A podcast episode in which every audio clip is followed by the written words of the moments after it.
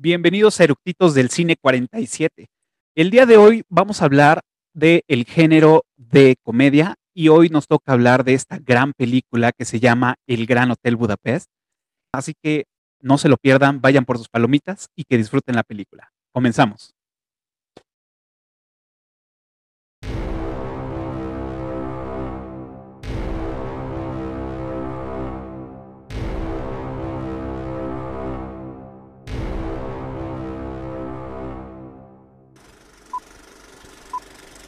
¿Ya está grabando?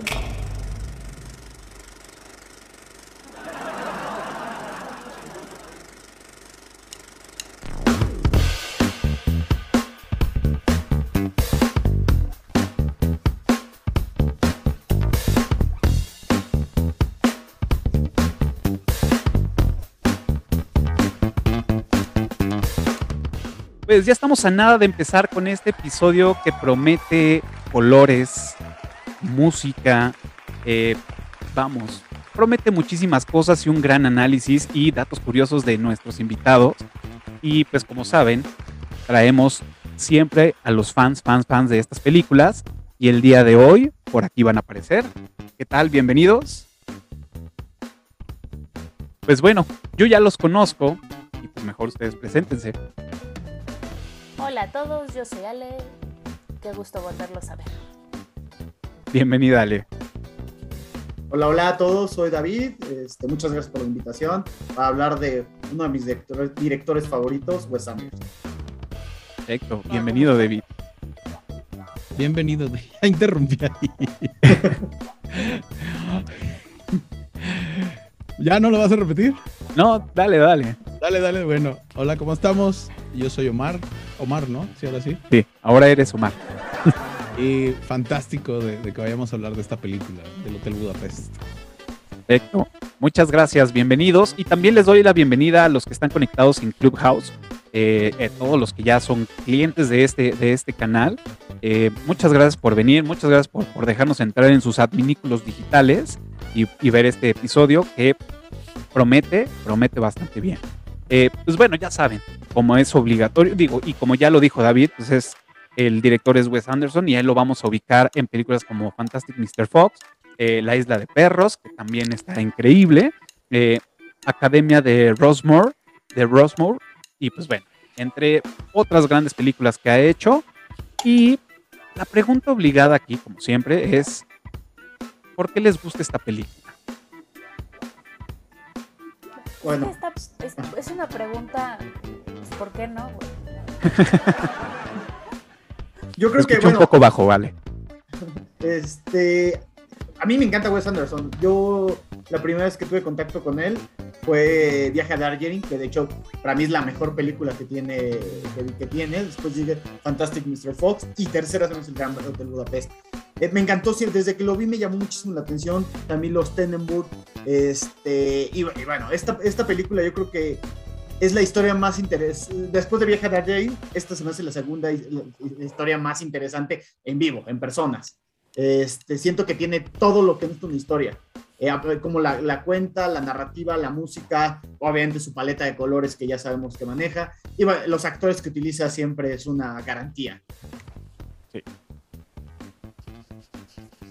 ¿Tú, Omar?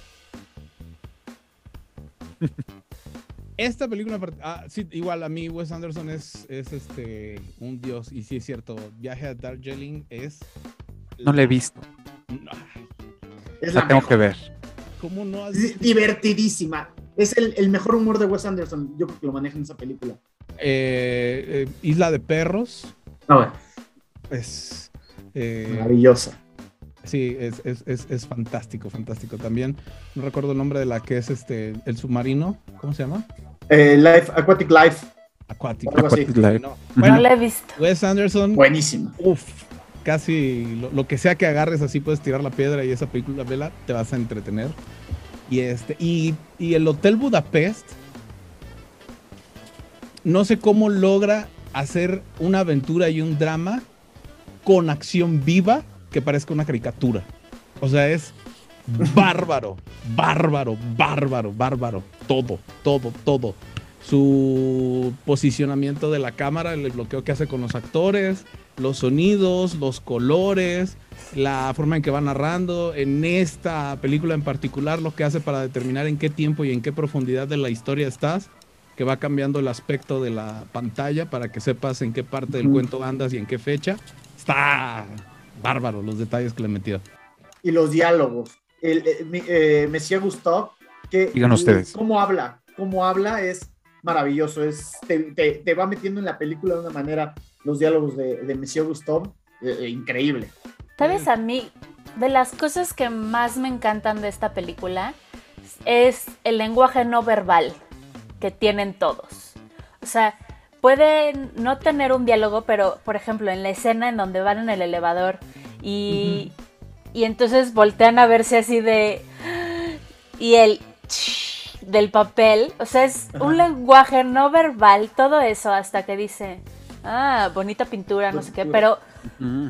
toda esa parte es maravillosa y muchas muchas cosas de, los que, de lo que pasa es un lenguaje no verbal de todos los actores entendiendo el personaje este no sé perfectamente E- y eso es parte de la gran dirección que tiene Wes porque en todas sus películas se puede ver este como feeling de necesito que lo digas de cierta manera, pero además lo sientas y tengas las expresiones de esto. Claro. Aparte, una de las cosas que tiene Wes Anderson es que lo que dices muy, muy bien, que los dirige muy bien, es porque se aprende el guion completo. Él no trae el papelito como otros directores de que, ah, ya lo leí, me lo sé, pero tengo que irlo viendo. Él lo tiene de memoria del inicio al fin. Se le da los diálogos de todos los personajes, sabe las tomas, sabe todo. Entonces eso ayuda muchísimo a, a- y aparte los actores que son de primer nivel, este, a, a que puedan tener una actuación tanto verbal como no verbal maravillosa. De hecho, Bueno. de hecho, el segundo, el segundo que hizo eso de aprenderse el, el- el- el libreto, bueno, el guion completo, pues bueno, fue el personaje de Zero. Él también se aprendió todo de, de pe a pa e incluso hasta corregía a los actores en el momento, como, como dato curioso. ¿no? Perdón, Ale, te interrumpí. No, en esta película lo que hizo es que él grabó en su celular como quería que fuera la película. Los storyboard, ¿no? Y entonces es una película en sí y que les enseñaba al- a, los actores y que decían, ay, o sea, lo tienes todo así, quiero que esto suceda con este... No mames, güey, es- este Sí. güey está en otro planeta, güey. Ah, están, eh, La verdad, sí, sí. Vi, vi- vi un, un documental de eso, bueno, un güey que subió un video en YouTube y que sí, precisamente esto de, de- de querer hacer esta misma película, bueno, que la hizo en su teléfono, en su iPhone, y fue dibujar todo el storyboard de todos los, los secuencias que él quería. Híjole, increíble, la verdad. Y como, y como otro dato que, que estaba, estaban diciendo al principio de, de- de- de las actuaciones eh, no verbales, lo vemos muy seguido en toda la película. Una otra escena es cuando están en el, en el, este, en el tren y después de, de la interacción que hay con los guardias, nada más se voltean a ver los ojos y detona una acción. Entonces eso está buenísimo. Cuando Sí, llegan... la segunda vez que se los encuentran, igual se voltean a ver. Ajá. Y la otra que, que también es cuando van a leer, cuando van a escuchar este, el testamento, eh, que está con este mm, Dimitri y el, y el otro, el de la ZZ, que se empiezan a ver y nada más se están golpeando. Ah, sí. Es increíble escena, está increíble, increíble. Eh, Y es esa escena eso. es divertidísima. Esa escena, esa escena y la del gato me sacaron carcajadas, unos carcajadas. Ah, el gato. Puta. Sobre todo que se asoma y el gato está en, así Casi no te escuchamos. ¿No? O sea, te escuchamos, pero muy, muy bajo. Perdón. ¿Ahí me oyo? Sí. Eh, sí, precisamente, cuando se asoma y ve el gato y el gato completamente abierto como estrella. ¿Aventó mi gato por la ventana? Y las hermanas, ¿qué? No, ¿Qué? este... mm, Pero aparte, el gato se lo lleva, ¿no? Se lo lleva en una bolsa y, y- y creo que Sí. Se lo entregan Se lo- cuando ya no, se pero va. aparte- Cuando- se lo entregan el en ticket, un... dice- cuando Ajá. ve el ticket, este, dice deceased, o sea, de, de muerto. Entonces, cuando le dan el gato, se ve la mancha de sangre y lo va llevando hasta que lo tira Ah, claro, en el se lo- de se lo basura antes entregan. del museo. Ajá, antes del Claro. museo. Sí, sí, sí. Porque eso era lo que... Esa escena como que fue muy rápida y no caché muy bien y creí que se lo había llevado a otro lado, donde lo había dejado así como en guardarropa sí. y entonces... Sí, lo dejó esa guardarropa, pero dentro. está, Ya. pero se, se entiende cuando se retira que, que le devuelven su gato como si fuera su abrigo. Ok, Sí. claro. Entonces no y de mal. hecho, cuando se sube al trenecito, ve a Le este y se lo enseña. Sí, de tú lo hiciste, hijo mi gato. Me De hecho, esas toda esa secuencia de la motocicleta es un homenaje a Hitchcock de una película que se llama Torn Curtain. Es exactamente la misma secuencia.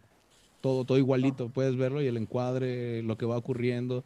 Claro que él, en edición, o más bien se, se ingenia cosas porque en la de Hitchcock sí ves cómo cortan la cara de él en el, en el vehículo y cortan al motociclista y cortan, en cambio él se le ingenia de que agarra y baja, está bajando el, el protector de la ventana y se ve el reflejo del motociclista, ¿no? Y hace mucho eso a lo largo de la película, pero porque es un genio para acomodar los elementos de modo que tiene que mover muy poquito la cámara, porque de por sí es obsesivo con la cámara. Entonces, otro Sí. ejemplo es cuando está hablando este, el, el Gustav con Zero y lo tiene reflejado en el espejo. Mm. Entonces, la cámara no tiene que estar volteando ni acomodándose en edición, sino que tú estás viendo cómo está hablando con él mediante el espejo. Algo, que también tiene Wes Anderson increíble es la maqueta. El Hotel Budapest es una maqueta, lo- este, los tram- ¿cómo se llaman tranvías? No, los este, foricul- funicular. funicu- funicular. Funicular. tan- ah, es, es una maqueta. Ese y el y cuando están buscando a este Sergi, se llama el Ajá, Sergi X.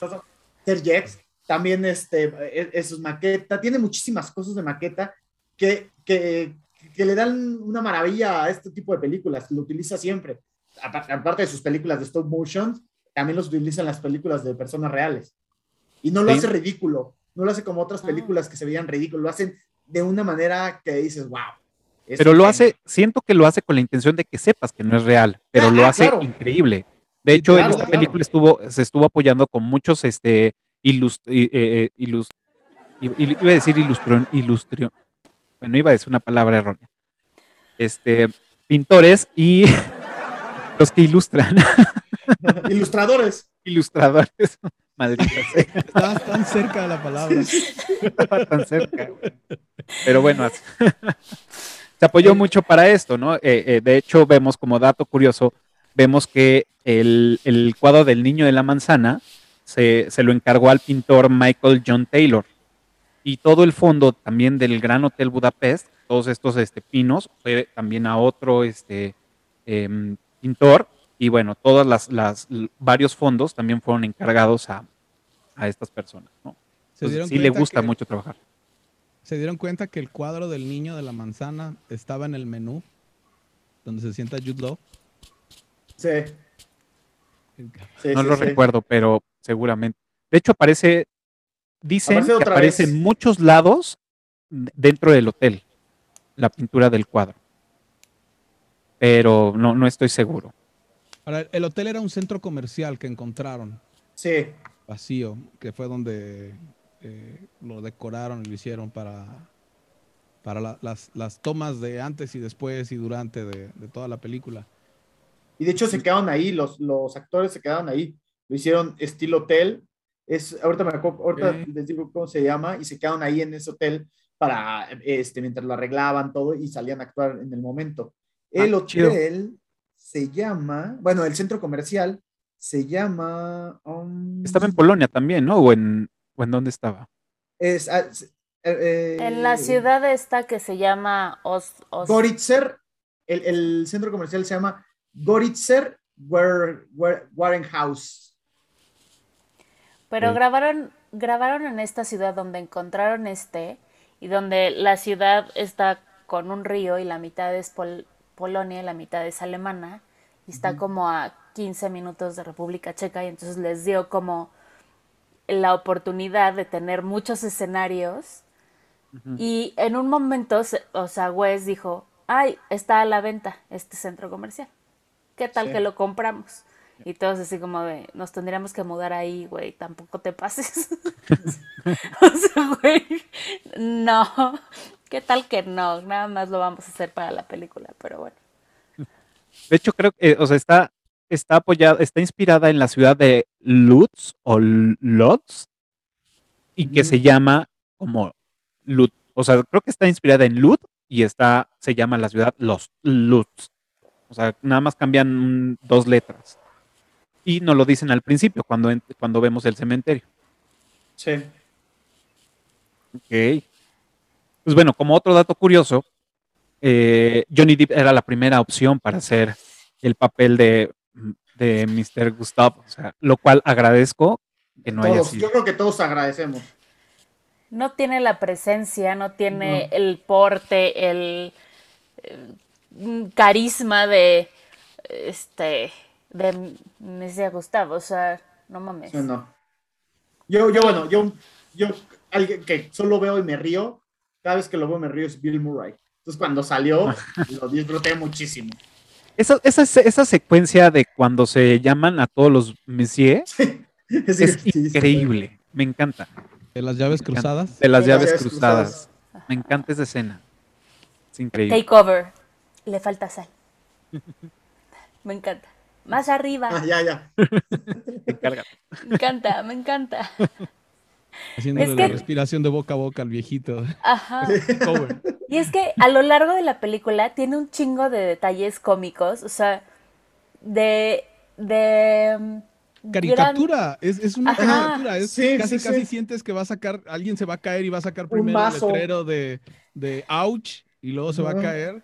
Ajá. En el momento donde le dice, este, está increíble tu poema, pero ahora tenemos que huir porque la policía ya está por llegar. o también cuando Está, cuando está leyendo la carta, le dice, bueno, yo creo que mejor este, eh, eh, nos mandó un poema Gustav, pero creo que mejor empiezan a comerse la sopa porque llevan 40 minutos, digo, porque dura 40, 46 estrofas. Estrofas, ajá.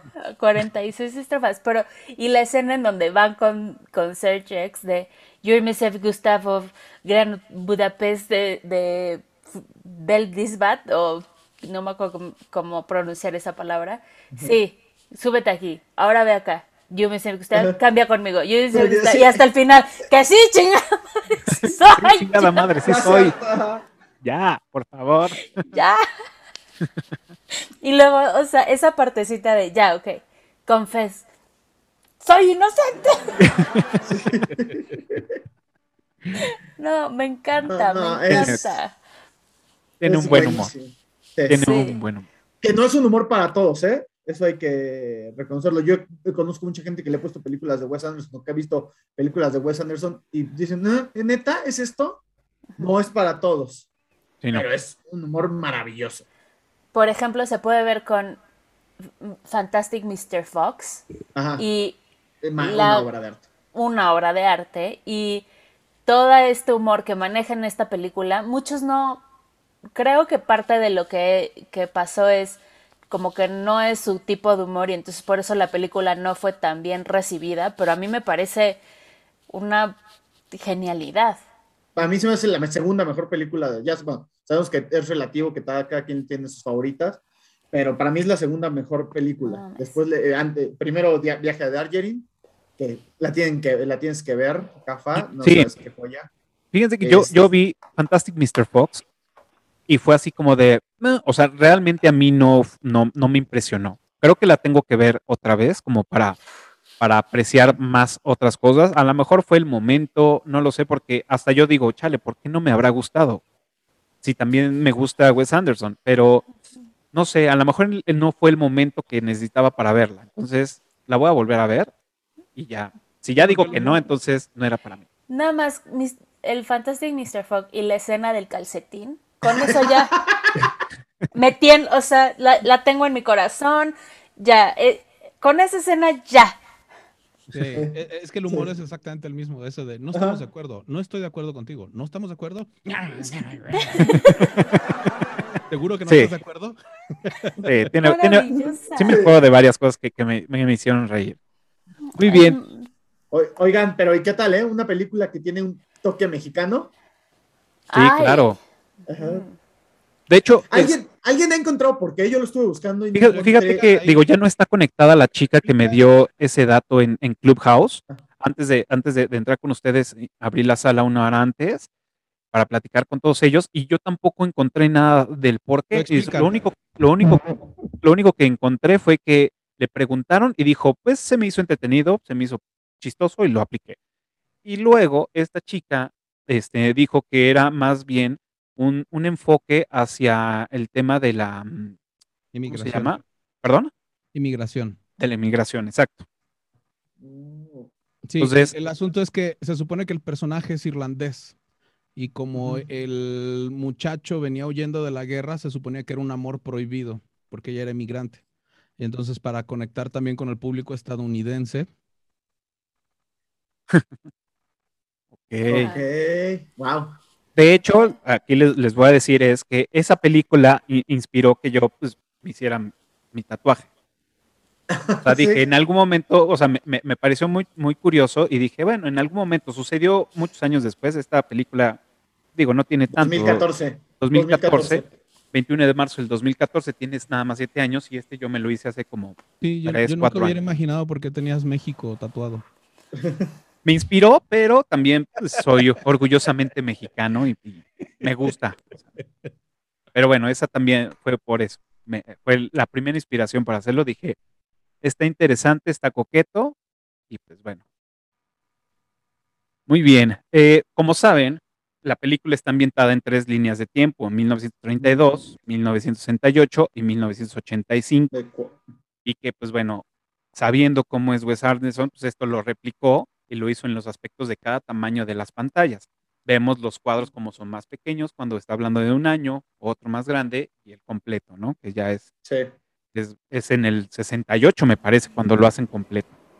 Entonces, hasta en esos detalles, que bueno, uno, No, no, no el cuadro completo es en los 30. No, es en los 30. Sí, ¿no? ¿el cuadro completo es en los 30? De no estoy seguro, yo estoy el- el, confundido. cuadro, el cuadro que va usando va de acuerdo a la fecha al cuadro que se usaba en ese entonces. Entonces, en el moderno era más el tipo widescreen que usamos ahorita.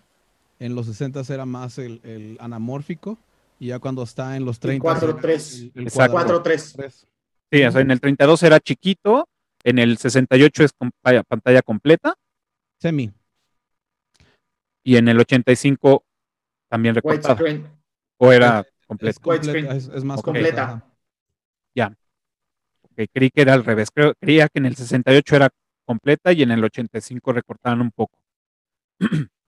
Pero bueno, Al- eso es bueno. Algo interesante es que Wes Anderson hace bastantes referencias a Agatha Christie.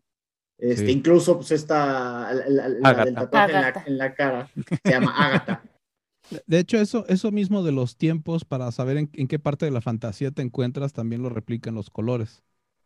Aparte de, de usarlo para el momento más dramático, que se va desaturando, por eso los tres eh, señores de negro sentados en el cementerio al inicio, para que veas cómo está todo deslavado de color, ¿no? Casi, casi el, el- solo tonos grises o, o- o cafés. eh, y que no está usando maquetas, no está, no está usando nada, es- estás en la realidad, esa es la realidad.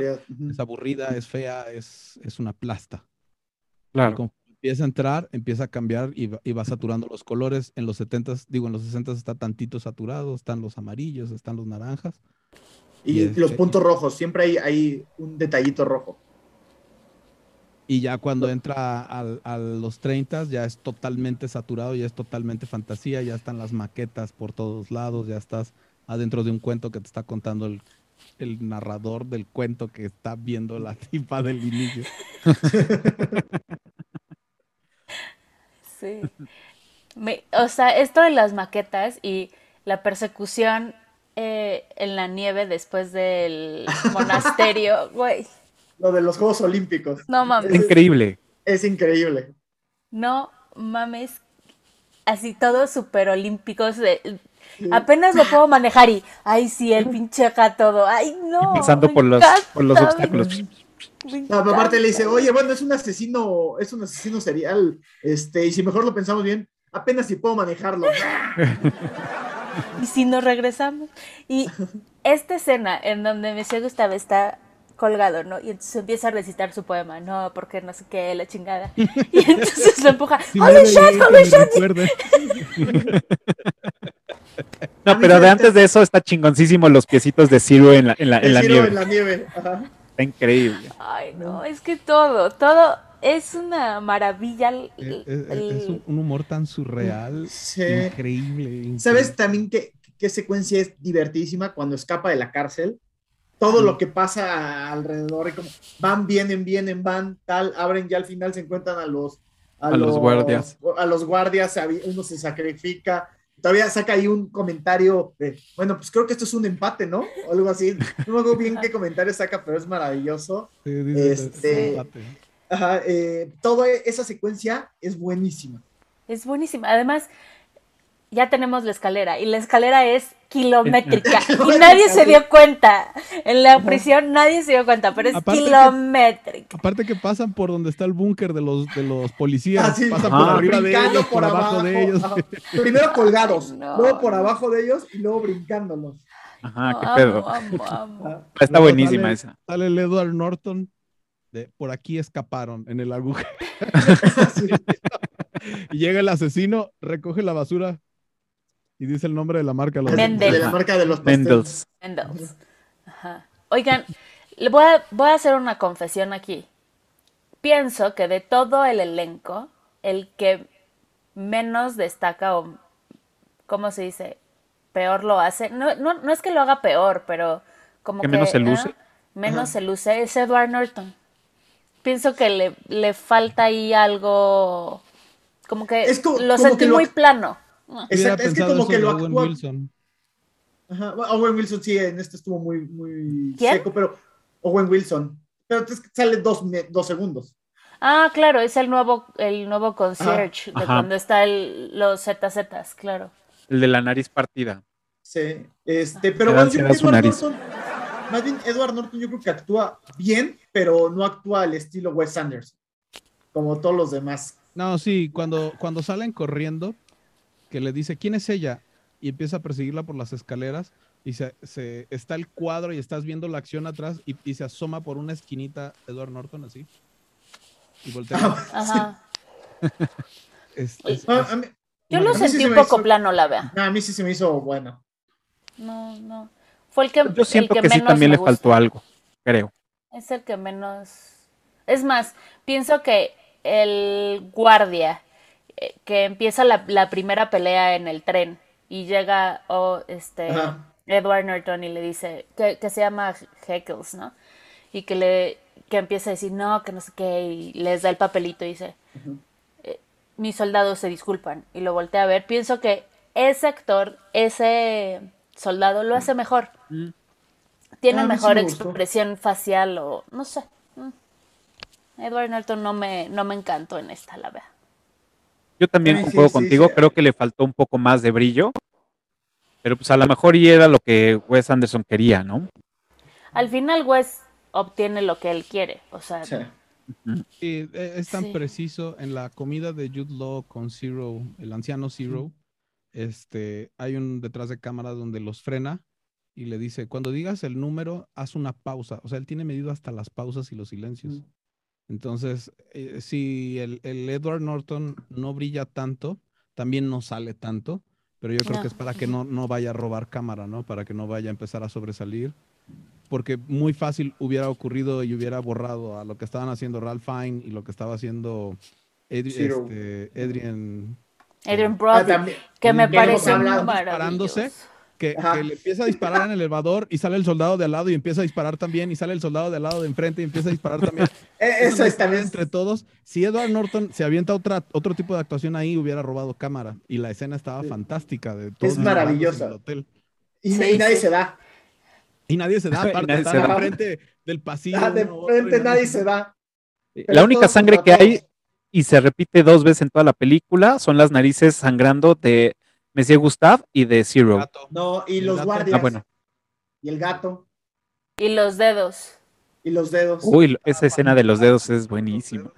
Tanto los dedos como cuando lo avienta el, el Zero al asesino, son, son muertes rapidísimas, son Sí. inesperados, son momentos crueles que si se dan cuenta, faltos de color, que por eso ocurre en la nieve y cuando lo mata al otro en el museo, saliendo del museo es donde está todo gris. No se ve, de hecho. ajá. Es donde- De hecho, no se ve. Nada más le cortan los dedos y se. Y, pero en Ah. esos momentos va cortando el, el color y te está avisando lo que va a pasar por lo que ocurre al final cuando mata a, a Gustav, que es- todo se pone en blanco y negro. Y hay una escena en el museo en la persecución de. ¿Cómo se llama este personaje? Joplin. Joplin. Este. Hay una escena que es segundos en donde este Jeff Goldwyn, que no me acuerdo cuál es su nombre ahorita porque pues, algo, algo pasa con mi cerebro. Pero bueno, hay una escena, es el cuarto, todo oscuro, ve la, la, la salida, voltea y nada más se ven los anteojos que tiene en blanco. Sí. Es segundos Ajá. y es de las escenas que dices, es maravilloso. Kovacs se llama. Kovacs.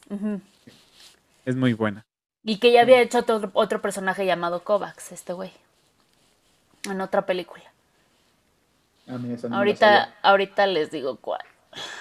Oye, De eh, hecho, de hecho, el nombre de Kovacs es una, este, mm, es un nombre compuesto por los dos directores de fotografía. Entonces uno se llama Vilmos y otro se llama Kovacs. Entonces los unió para darle el nombre a, a este Jeff.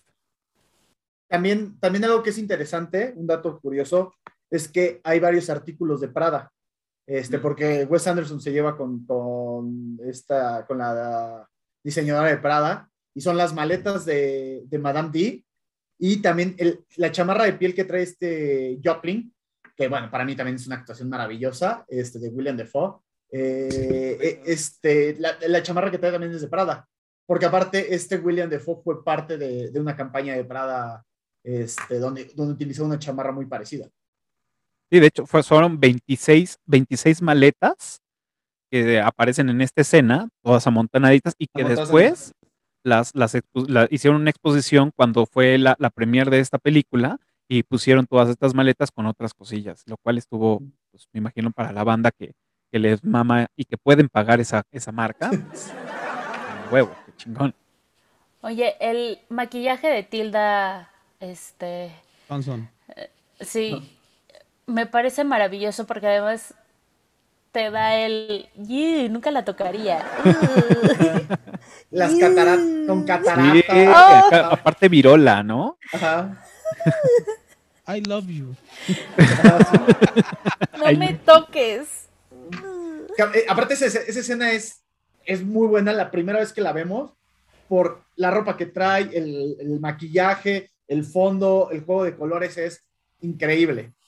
Claro, aquí Es- tengo dos, dos temas. Uno es, hablando de- del maquillaje, pues tuvo esta película nueve nominaciones, de las cuales solamente cinco se quedaron en nominaciones, que fue mejor guion, mejor dirección, mejor cinematografía, edición y mejor película.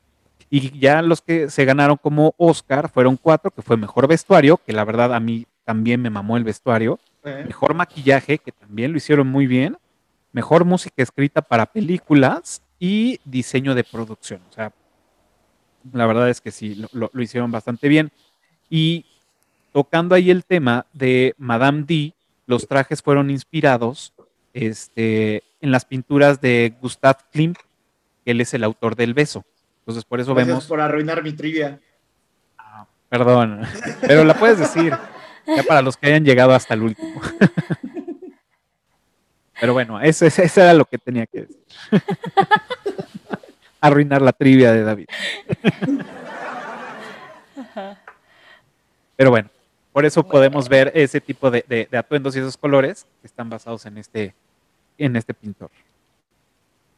Algo también curioso de este Wes Anderson es que siempre utiliza la misma tipografía, la tipografía futura.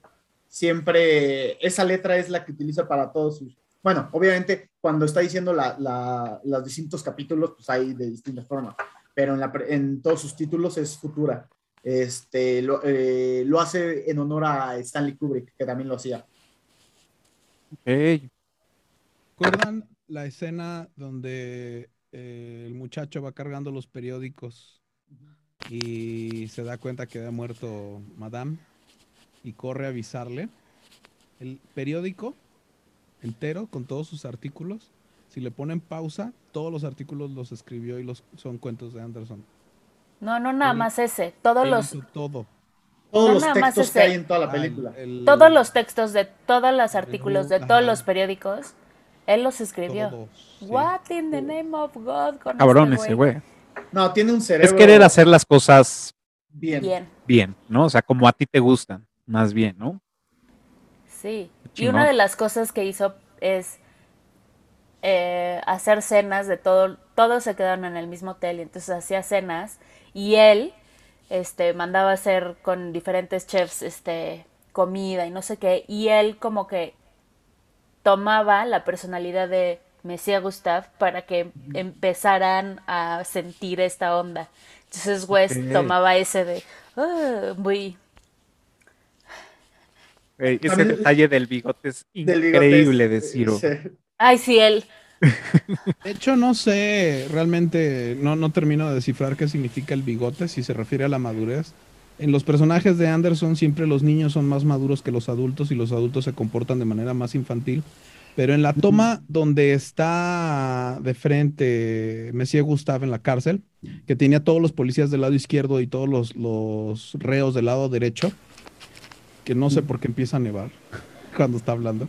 Ah, sí. Este, todos los policías tienen bigote. Y todos- De hecho, los únicos dos que no tienen que no tienen vello facial es este Ludwig, el precio el preso pelón, No, no, no, no. y había otro. En esa toma todos los presos, solo, solo dos o tres tienen, tienen vello, pero no sé qué significa. O sea, no sé si significa la inocencia o si significa la, la justicia, lo que significa, o que crean que son justos, sí, porque pues el, el niño sí se pone su bigotito también, ¿no? Chiquito, todavía.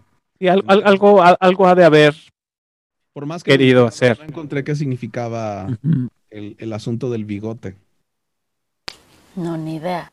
Pero casi todos los personajes, digamos, no secundarios, no, no como de back, sino primarios, tienen vello. Un Sí. bigote o barba o algo. O sea, De hecho, te digo, los únicos que no tienen es este mm, William Dafoe. Él no tiene ni bigote ni barba, ni este ni Ludwig. Ajá. Son los únicos que no tienen, su- supuestamente. Entonces, digo, lo leí en las estas cosas, que eran los únicos dos personajes que no tienen bigote, y bueno, contando a, a, a Ciro, que bueno, pues él se lo pinta, pero de ahí en fuera Pero son tiene. no, pero cuenta, cuenta. pero cuenta. ¿Pero qué significa? No sé, no, no Ni encontré idea. nada de eso, no. Debe de, debe de tener algún Sí, significado. porque Claro. el hecho de que precisamente Dafoe no tenga, Ujú. Sí. Debe Oye, de haber tenemos- algo ahí. Lo que no hemos hablado es de- del personajazo de Dimitri. Ay, no. Es, es maravilloso. Es, no, no, no, no aparece tanto en la película, no. pero cada escena que saca es espectacular. y lo hace bastante bien. Aparte también el peinado que le ponen, el bigote de este de, de persona refinada, malévola, Ajá. este De villano. el- ajá, de villano, el, el- los atuendos, su abrigo así completamente negro, negro, negro, negro, puta, está lo increíble. cubre completo. Ajá, exacto, lo cubre completo. Que, Una de que las hay varias mejores- escenas que trae, que trae zapatos rojos. Por eso lo que le decía, que siempre hay un detalle rojo. También los calcetines de este, de este Zero este, son rojos. Cuando atacan las tomas desde arriba de que le pregunta, ¿quién es él? ¿Quién es el bellboy? Que no sé qué. Este, se ve desde arriba y se le ven los calcetines rojos. También Sí. cuando se da cuenta este Dimitri que en su cuadro no está, Trae es zapatos cuando rojos. trae zapatos, ro- zapatos rojos. Sí, de hecho, algo, algo leí sobre de esto, de, de la psicología del color, este, y parte de lo, de, de lo que dicen de los rojos, están siempre involucrados persecuciones, y es que en la, la alfombra del, del hotel es roja, entonces siempre vemos ahí las persecuciones y siempre inician con tomas de, de- de la, de, la, de la alfombra, o se ve. Este, este Zero tiene los calcetines rojos, entonces ese güey siempre, supuestamente, porque siempre anda en chinga en todas partes, ¿no? El verde, este, este verde mm, os- medio oscuro. Aceitu- de aceituna. ah, de aceituna, ándale. eh, pues, es- está evocado a la, a la avaricia y hacia toda esta gente cuando van y hacen la lectura del, del testamento. Todas las paredes y todos los tonos, lámparas, todo está a, a estos verdes, ¿no? Este, mm, los, los, los naranjas que dan esta nostalgia y esta, esta parte de, de, lo- de los recuerdos que nos aparecen en el en 1980, y- no, en el 68, ajá, con, el- con cuando ya está contando la historia y que su hijo le hace, no, no, no, no, Sí. todos estos colores, ¿no? El blanco, que pues bueno, ap- aparece como la, la pureza y como la, la sinceridad y que solamente lo vemos en Search X, que es el único Sí. que es bueno. Entonces, supuestamente, y también... Y en pues, Agatha, ¿no? En Agatha Agatha también tiene, rositas. Agatha. Agatha... Según yo, tiene colores pasteles. Mm. Este, y el color blanco y negro es cuando estás como, como una persona buena y como una persona mala, y solamente lo vemos en dos ocasiones. Con las hermanas, que tienen negro y tienen algunas cositas blancas, y este, la sirvienta. La sirvienta que les ayuda, les ayuda a escapar, pero también los, los, este, Traiciona. los, los traiciona, ¿no? Entonces está este blanco y negro. Entonces eso fue lo que, lo que leí de, de parte de la psicología de colores. Seguramente hay más, digo, también los colores pasteles de- del hotel, este, de la, de la pastelería, Mendels, o sea, pues también, pero ya eso sí ya no supe más. No sé si ustedes sepan. No, ahí sí te la debo, ¿eh? Perdón. Ah, bueno, el tono rosa del hotel está basado en el Bristol Palace de Karlovy Vary, en República Checa. Que tiene estas tonalidades de, de blanco y colores pasteles rositas. Algo, algo también, otra, otra secuencia de escenas que también está muy divertida, es cuando, cuando salen todas las amantes viejitas de Gustav. Eh,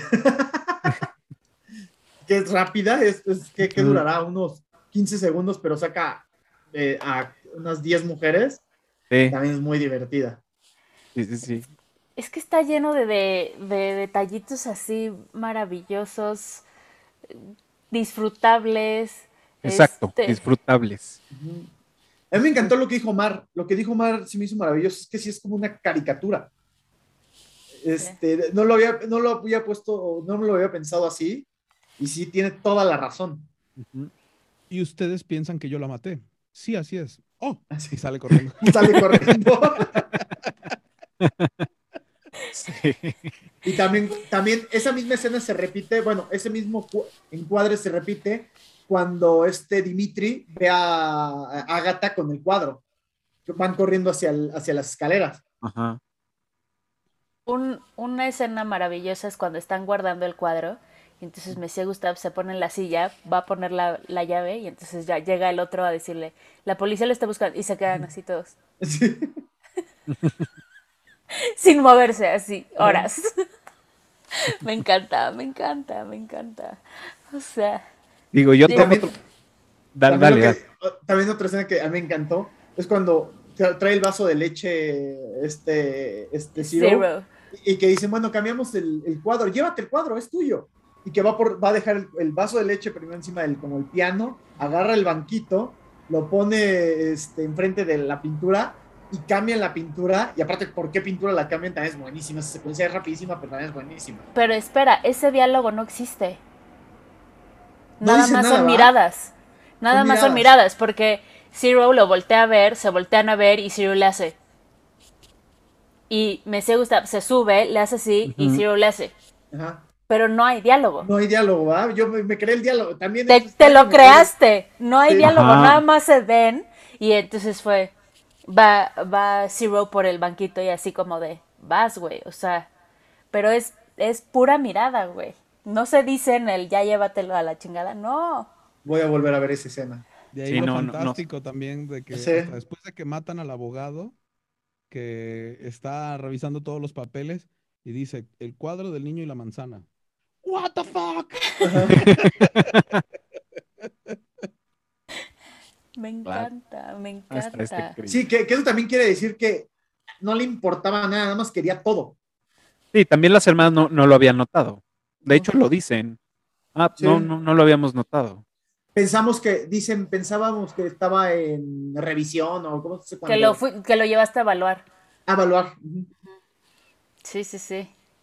Pero bueno, es, es maravilloso. Es, es- no sé.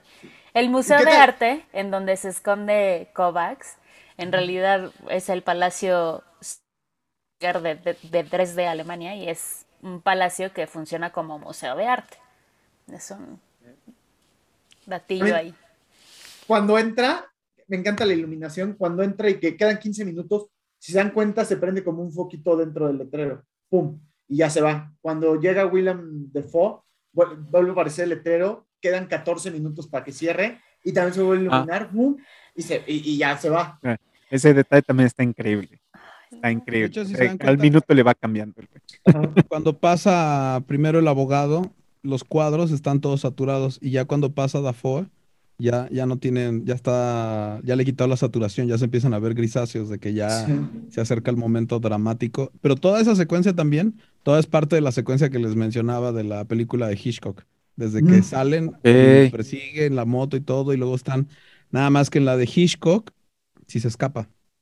Entonces Ah. dicen ahí que, que el director lo hizo a propósito, al mismo tiempo de homenajearlo, el público empieza a esperar que se logra escapar, ¿no? ¿Y por qué? Porque lo empiezas a ver de, a ver que es- las tomas son las mismas, que va ocurriendo igual, que este se esconde igual, nada más que la de Hitchcock se escapa porque el personaje escucha los pasos del asesino. aquí se quita guía los zapatos. En cambio acá agarra y se quita, Se los, quita los zapatos y zapatos. cambia. ¡Wow! Eh, mira. Wow, eso está interesantísimo. ¿Qué película bueno. de Hitchcock es? Es Tour Corten. A ver. La cortina deshecha, algo así se llama. ¿La cortina indiscreta? No, no, esa es la No, ventana indiscreta. La ventana.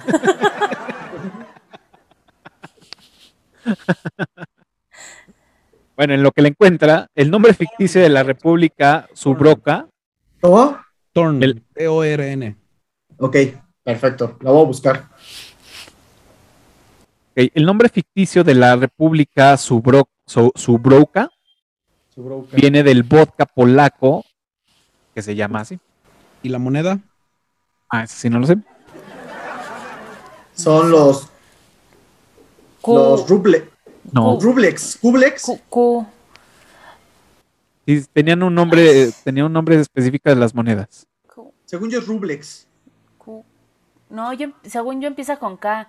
Q, Q, Tiene una L y tiene una X. De eso sí me acuerdo. Ay, no sé. Ay, esa es una buena pregunta para la trivia. Bueno, les voy a decir de la banda sonora. La Ah. banda sonora contiene música de balalaika y es un instrumento popular ruso en forma triangular y con tres cuerdas que fue elegido especialmente por Wes Anderson.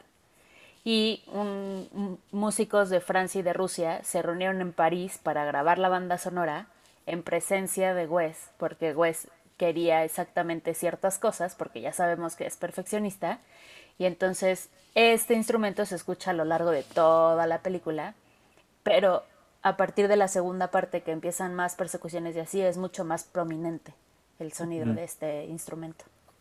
Sí, y suena así como una guitarrita, ting, ting, ting, pero diferente a lo que yo estoy haciendo. Pero diferente a lo que estoy haciendo, dice. diferente a lo que estoy haciendo. Como, nada como si ver. sí pensáramos, ay, así Ajá. suena. Así suena. así sonó. Es que escuché, escuché un video de, de cómo sonaba la, la balalaika antes de entrar a grabar con ustedes. Bueno, un, un, un, un Farid que se conectó nos puso que era la balalaika y puso este, el audio de una y se escuchaba bastante- así, Y te como yo diste lo hice. que no sonabas igual. seguramente.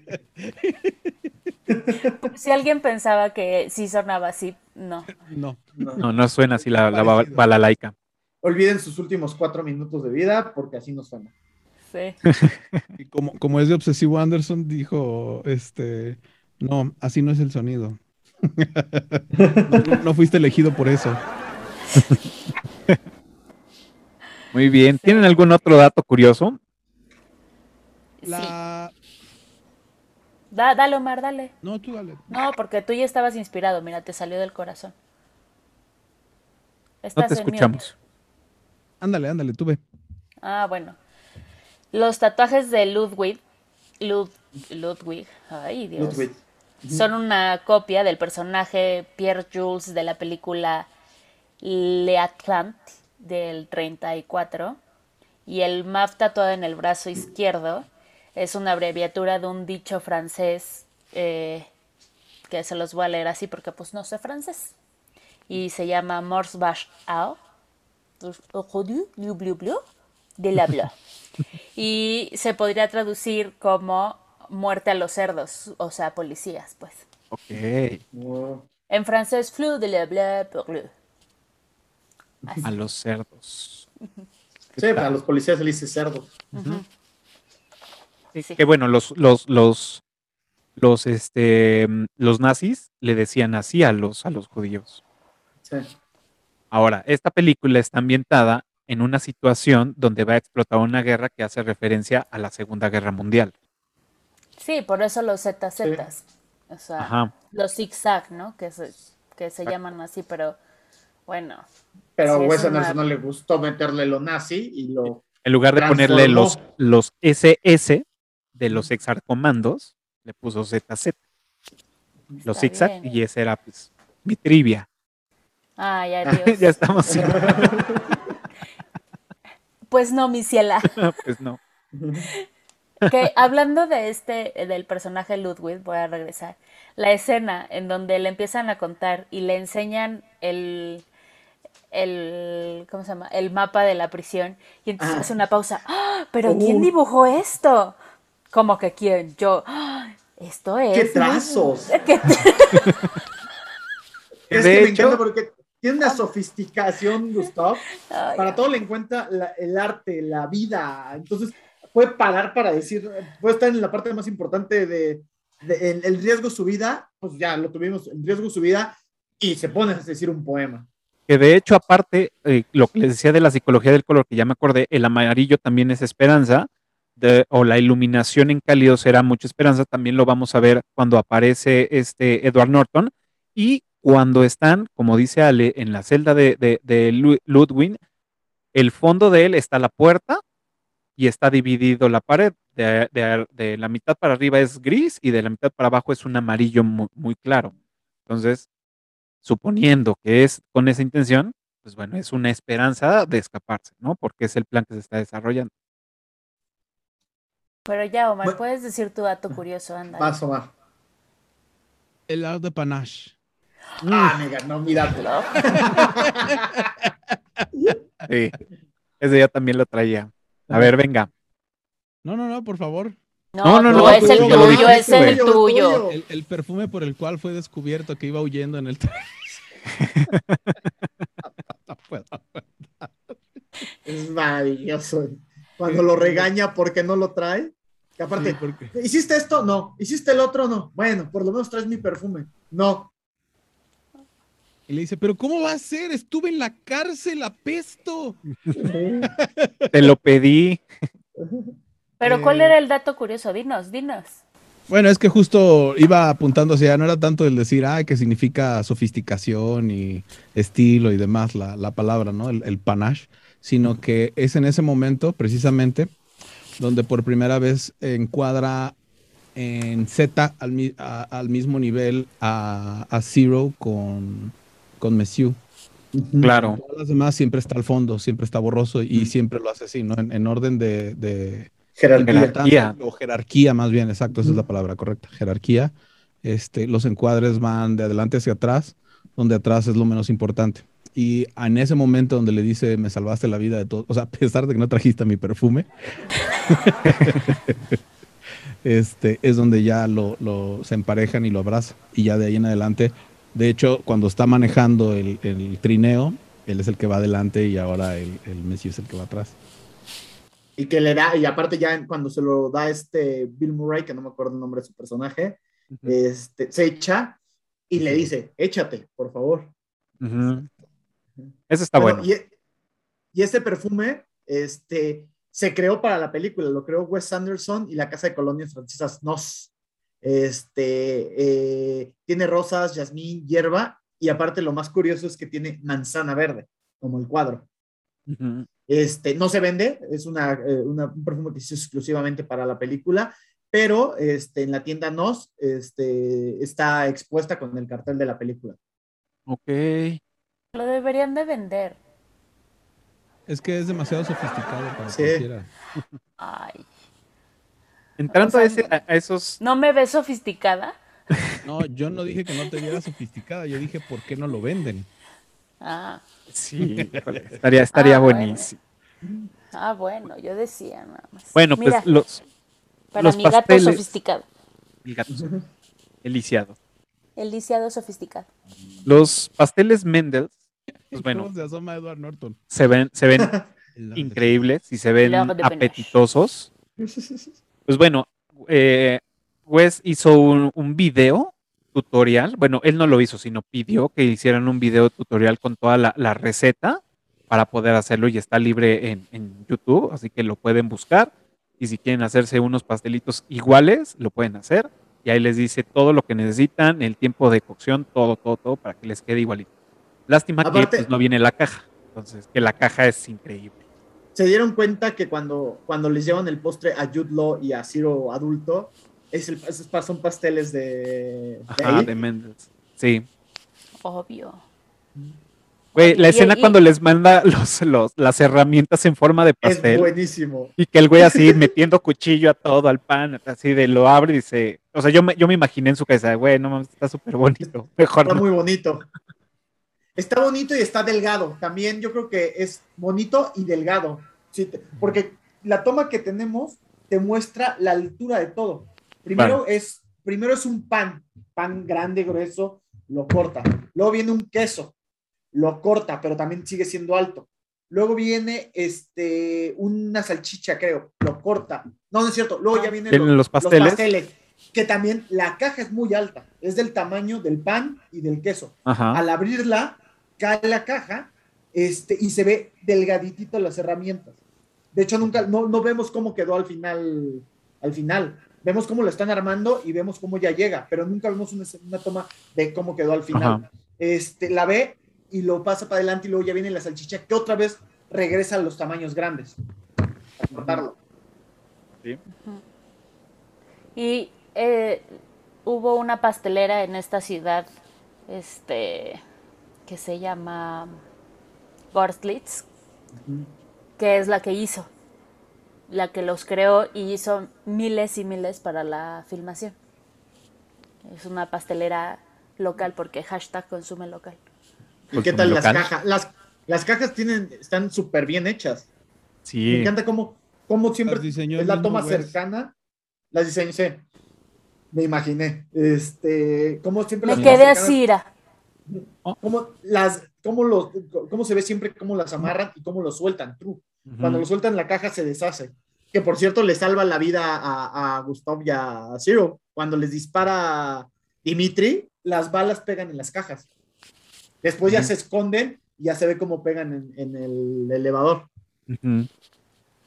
Sí.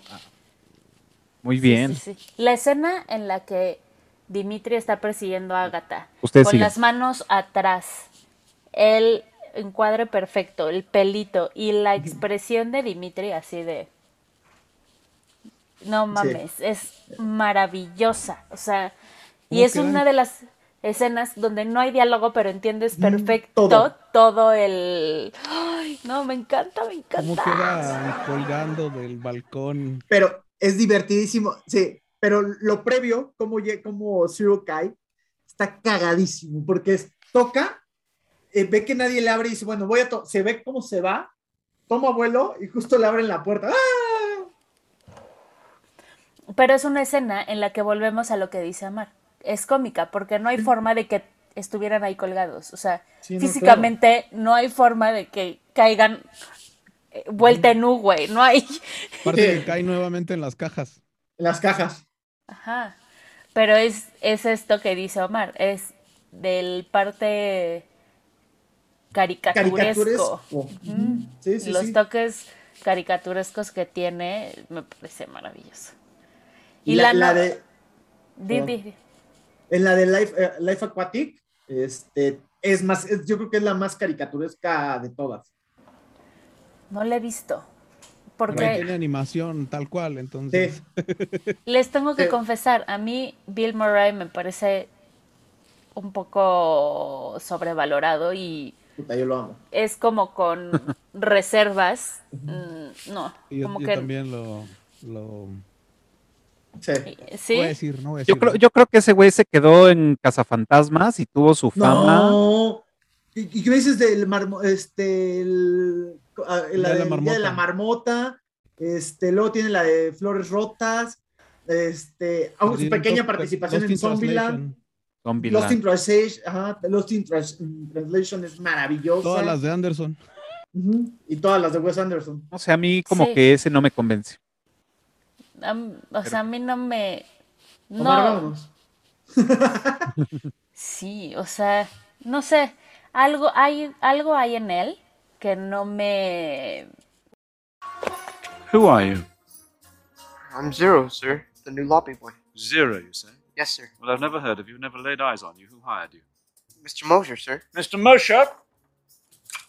Yes, Monsieur Gustav. Am I to understand you've surreptitiously hired this young man in the position of a lobby boy? He's been engaged for a trial period, pending your approval, of course. Uh, perhaps, yes. Thank you, Mr. Mosher. You're most welcome, Monsieur Gustav. You're now going to be officially interviewed. Should I go and light the candle first, sir? What? The No.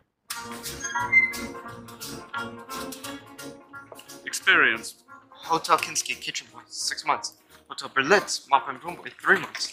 Before that, I was a skillet scrubber. in the- Experience zero. Thank you again, Mr. Gustav. Straighten that cap, Anatole. The pleasure's mine, Herr Schneider. The Stressbusters. These are not acceptable. I fully agree. Education. I studied reading and spelling. I I started my primary school. I almost finished. Education zero. Now it's exploded. Good morning, Cicero. Call the goddamn plumber. This afternoon, Monsieur Gustav. Will that fail, Frau Liebling? What on earth is this? Not now. Family. Zero. Six, you go.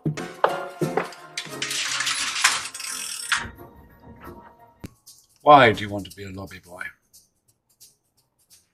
Well, who wouldn't? At the Grand Budapest, sir. It's an institution. Very good. Hay una anécdota de que estaba una persona en un McDonald's. Bill Murray se pudre en dinero. Y está esta persona en, en el McDonald's comiéndose su hamburguesa y llega Bill Murray y se sienta enfrente de él y agarra sus papas y se las come y agarra y se levanta y le dice, ¿y sabes qué? Nadie te va a creer.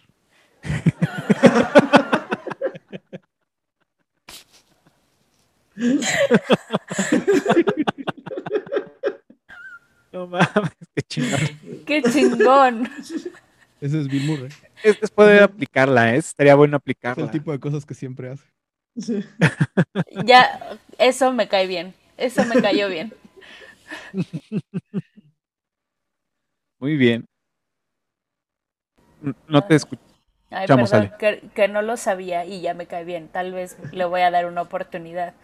Porque entonces, o sea, no está subido y sigue teniendo estos detalles de gente Claro. común. Al, contrario, él estaba enojado después de hacer Caso Fantasmas porque sí lo estaban encasillando en, en eso. Y este, y bueno, pues tuvo muchísimos reveses en, en su vida y en su familia y demás. Y ahora está agradecidísimo de haber estado en Caso Fantasmas y participa en lo que puede. Y, y ya nos estamos desviando mucho de la película. Sí. Bueno, No, eh, bueno. algo, algo que no hemos mencionado, sabemos que la, la, el guionista tuvo ahí su mano Wes Anderson con colaboración de, de Hugo mm, de Hugo Guinness, pero están basada, toda esta, todo este guion está basado en los escritos eh, de, del austriaco Stefan Seinsung, Sing, no sé cómo, cómo se pronuncia. Eh, y bueno, entre estas novelas, bueno, estos escritos está 24 horas de la vida de una mujer, La piedad peligrosa, La embriaguez de la, de la metamorfosis y El mundo de ayer. Entonces, en esas se estuvo basando, entre otros escritos de Agatha Christie también, bueno, en otras novelas de Agatha Christie. Pues se me estaba pasando lo del tema de del guionista. Y la música, como compositor, tenemos a Alexandre Desplat, que pues bueno, él lo vamos a ubicar en películas como El discurso del rey, que también es una gran película, Argo, The Queen y Filomena, ¿no?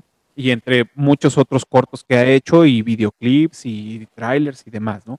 Entonces, pues también trae una gran carrera este Alexandre. No sé a ustedes qué les pareció la, la música. Ah, uf. Eh, sin la música la película no sirve. Aunque es maravillosa y aunque es este, todo lo, lo- lo que hicimos es las actuaciones, todo, pero sin la música no sirve. Es, todo está hecho para que funcione en conjunto.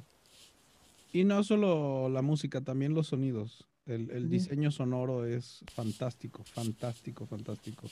El- el- y, y- y hace lo mismo en edición, en sonido, en música, en las actuaciones, en los colores. Hace estos cortes del mood que te sacan de onda, como precisamente el detalle que mencionaba ahorita David de, de que Zero toca la puerta, no le abren, corre, y tú no te esperas que le abran la puerta y salga volando por el, por el balcón ese tipo de, de detalles los, los usa también en las películas, en el sonido, en la música, en los cortes, en la edición, sí. Em, me vino a la mente un- una escena de Darjeeling precisamente, eh, donde está todo el drama de que se, se- Bueno, mejor no doy spoilers de esa película, pero... Ya, ya sé cuál que parte. ya, El drama de los hermanos. Exactamente, en el drama Ajá. de los hermanos, y de pronto corta y ya están en un campo todo calmado. O sea, tiene, tiene ese, e- ese juego de que sube muchísimo la tensión y pum, de pronto la quita. Pero lo mismo hace con los silencios, por eso es tan importante cuando le dice, quiero una pausa aquí, quiero una pausa acá, di tal palabra y, te- y- y dejas un silencio, porque va a jugar con esos cortes y, y con estos altibajos de, de los contrastes en todo, no solo en, en el diálogo, sino en, en el diálogo, en los sonidos, en la música, en la cámara, en el movimiento. ¿sí? Perdón, voy a interrumpirlos. Eh, Marco en Clubhouse nos quiere compartir algo. Adelante, Marcos, te, te escuchamos. No sé si tengas algún problema en que tu voz y tu avatar aparezca en YouTube. No, no, para nada. Perfecto, te Muchas escuchamos. Saludos. Bienvenido. saludos. Hola, hola. Es que me llamó la atención el, el grupo por, por el tema de la película de Grand Hotel Budapest, eh, que es una maravilla. Y, y lo que quería aportar, no sé si, si ya lo mencionaron, yo soy diseñador gráfico y para nosotros, la- eh, particularmente esta película, es como referente en el sentido del uso del papel del diseñador gráfico, que en este caso es diseñadora gráfica, Annie Atkins. No sé si ya lo habían platicado, pero Eh, si es así, no. una disculpa. No, no, no. ¿no? Ah, ah, qué bueno. Entonces, este, mi aporte va por ahí, ¿no? Que el, este, de hecho, yo eh, en, en clase de diseño pongo este ejemplo porque es muy bonito porque nos da a conocer la labor que hace una diseñadora gráfica dentro del área del cine, que es de pronto algo como desconocido. Pensamos que los diseñadores gráficos solamente, hablando del tema del cine, nos dedicamos solamente a hacer el, los carteles, por ejemplo, ¿no? De las películas.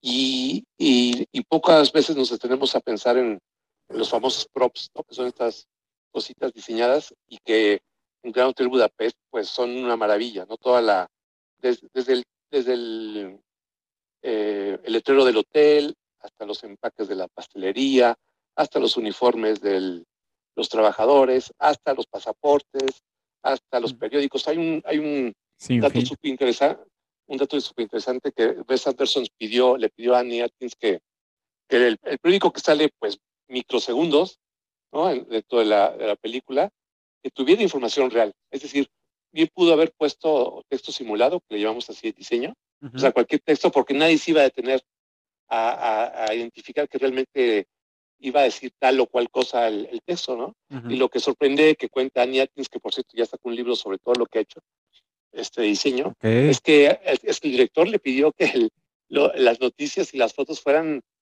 este, bueno, no reales, pero sí que tuvieran una intención absoluta con la historia. Eso- y eso habla también del, lo que ustedes también ya señalaban, del este ojo perfeccionista o hiperperfeccionista, yo diría, de, de, de Wes Anderson, que, que está presente en todas sus películas, pero que aquí, desde el diseño, creo que es un otro ejemplo más, ¿no? Que- de, de esto.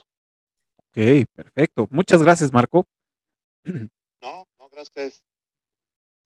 Digo, más adelante vamos a tener interacción con los que queden ya conectados.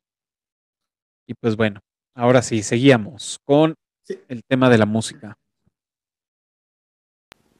A mí me parece que es una gran película en la que te das cuenta la importancia de tener un buen score y de tener, o sea, te da la intención, te da el sentimiento, te va llevando perfectamente. Es una película perfecta para decir esto es lo que se requiere en todas las demás. Eso es lo que necesitan las demás películas. A veces No sé si les ha pasado, ven una película y dicen, ¿por qué pasó esto? Pero no lo sentí, no, no llegué a... Y, y mucho de lo que pasa es esto, es la música no está empatando con lo que yo estoy viendo.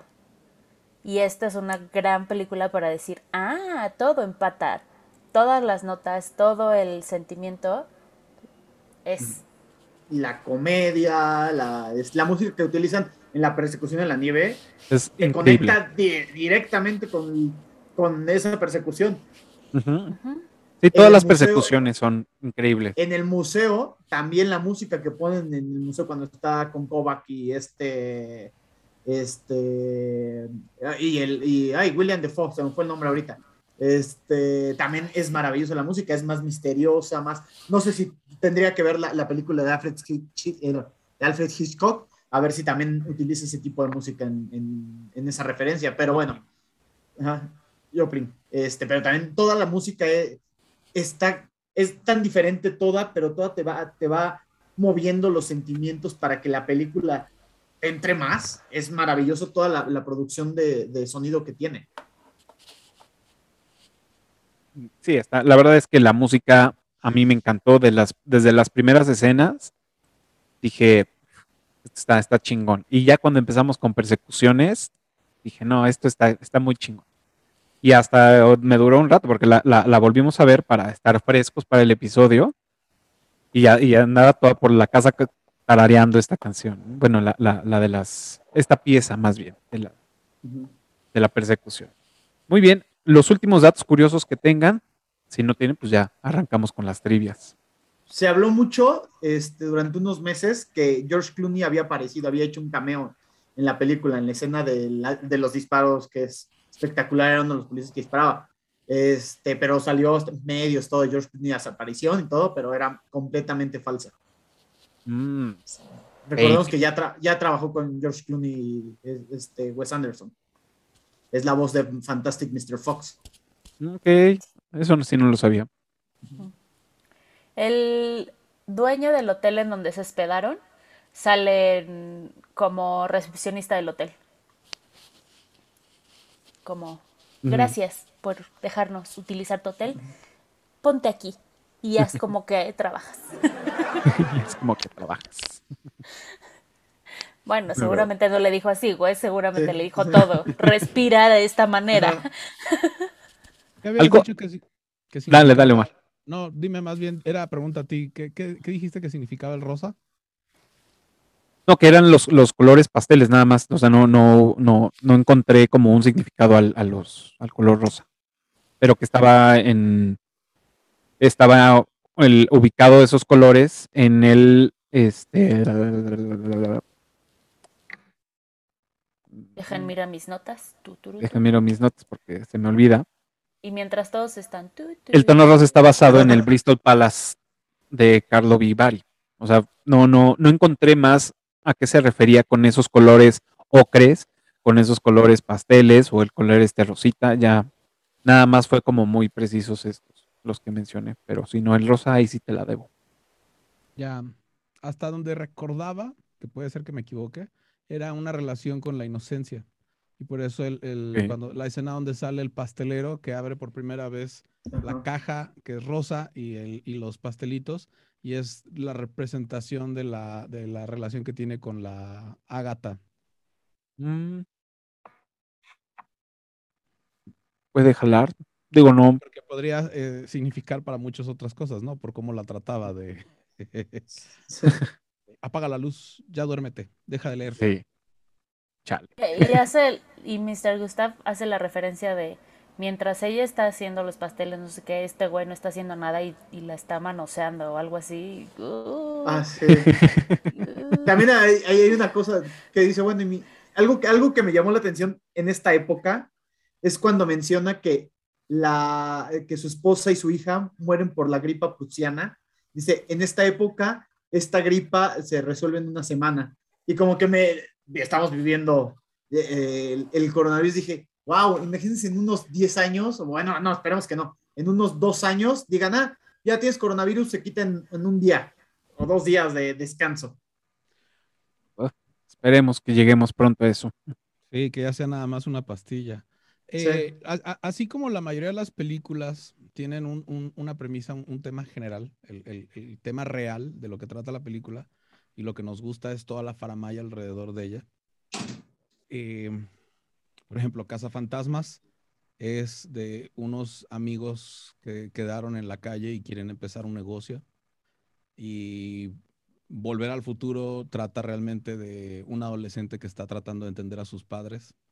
Y Mujer Bonita trata realmente de cómo destruyen los millonarios y lo que queda después de, de que ellos arrasan con algo y lo confrontan. ¿De qué creen que trate esta película? De lo hermoso que es el cine.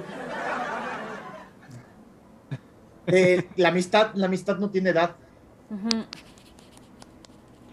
Algo Eh, por ahí. Yo pienso que va acerca de el amor en diferentes formas y cómo, cómo es no tanto por cosas, sino por acciones. Yo pienso. Ahí. A que lo se dio dejo. cuenta que no había diálogo cuando roban el cuadro. Mm. Exacto. Cafa, ¿tú qué ves? Estaba viendo acá un- las anotaciones. Eh, ¿Qué aparte, tengo? ¿Qué vi? ¿Qué vi? No, eh, bueno, lo, lo que más bien quería decir es que, eh, y esto es fuera del, del tema de- del cine, y es que me sorprende, bueno, no me sorprende, me gustó mucho cómo es el servicio en el hotel.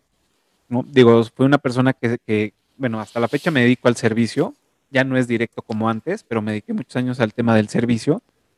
Y este, y todo lo, que hay alrededor de el enfoque que tienen hacia el huésped, el, curso rápido que le da de a, a Ciru de, güey, tienes que estar en todos lados, pero tienes que ser invisible.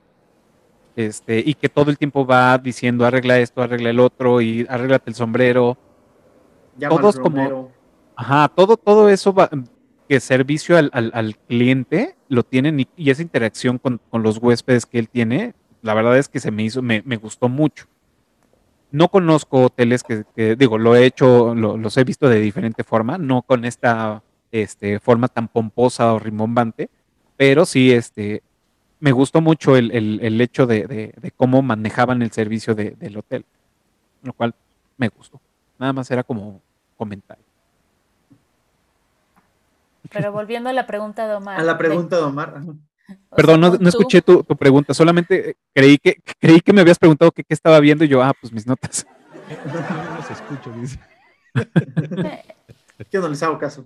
Estaría, estaría bonito que le respondieras a Omar su pregunta, ¿no? Ma? Perdóname, ¿cuál fue tu pregunta, Omar? Eh, eh, que tú qué veías que era la, la historia principal, la, la premisa. Yo, yo me voy más como al tema de, mm, de, de lealtad. O sea, el tema como más de, de- de amistad, de lealtad. Y que todo eso empieza con una, una entrevista y termina con una herencia, bueno, dejándole el hotel, ¿no? Entonces, yo, yo me voy por esa parte de, de amistad y de, de lealtad. Creo que eso voy yo. ¿Y tú, Omar? Falta David. No, ya dije, yo No, también ya. dije, la amistad no tiene edad. Yo creo, mi única duda es por la, por la escena del inicio de- del cementerio, que se refiere a que hay cosas inamovibles por lo bellas que son. Es decir, eh, ni, ni con las guerras que pasaron tumbaron el, el hotel. ¿sí? A pesar de que estaban ocurriendo guerra tras guerra, e iba cambiando de dueño a cada rato, ahí seguía el hotel. Y Pero lo derrumbaron. Exacto. A eso me refiero, excepto por la escena del, del- del cementerio del inicio, donde empiezan con eso. eh, es- está hablando de lo que hacen las guerras. Realmente todo está alrededor de, de- de la guerra. A él lo matan los soldados cuando lo toman los otros, el otro lado, el otro bando de, de la guerra. eh, que toman posesión del hotel. Que tiene que llegar a un acuerdo él y renunciar a toda su, a todo su dinero para que no destruyan el hotel y quedárselo él. ¿sí? Entonces, este, y creo que ese as- asunto va por ahí de, de las ruinas, ¿no? De Grecia, de, cosas por el estilo. Entonces creo que está tratando de apegar a, a- eso, ¿no? De, de cómo destruye el mismo humano cosas fantásticas que construye. Claro. Claro. De hecho, empieza muy. O sea, como que empieza de alguna forma muy emotiva, ¿no? Que es. Es este. Llega esta chava y nos presentan el, el- la, la estatua, el busto, el. No sé, de, e- el autor, ¿no? Nada más. Eh, con muchas medallitas y muchas cosillas que le, que le cuelgan todas las personas que van a visitarlo. Llaves. Las llaves. Las llaves, perdón, las llaves. Y, y se siente ella y ve el, el libro y todo lo único, como ya lo había dicho Omar en, un- en un momento, es todo sombrío, todo así, y lo único que tiene color pues, es el libro, ¿no?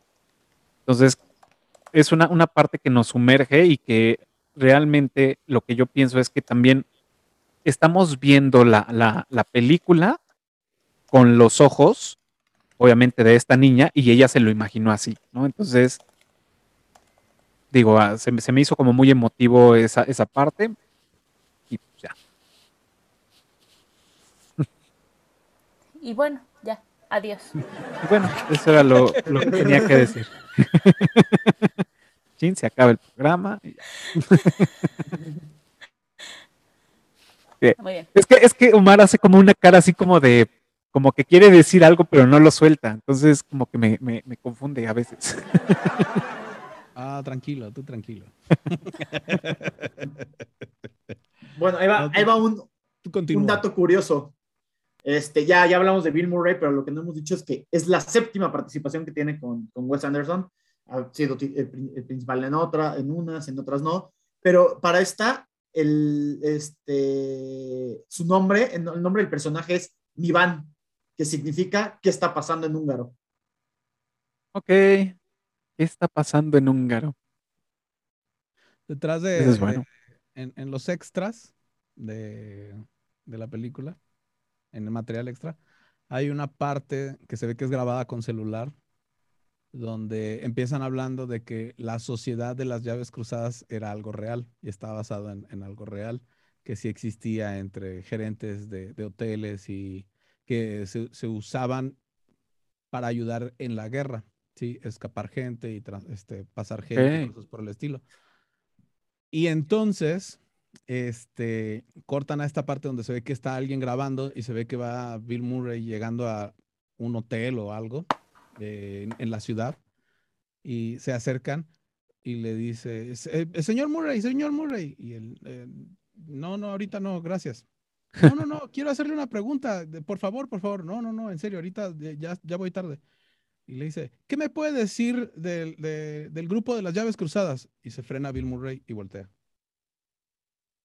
Y le dice, yo creo que es algo que tú mismo no sabes ni siquiera qué es lo que estás preguntando.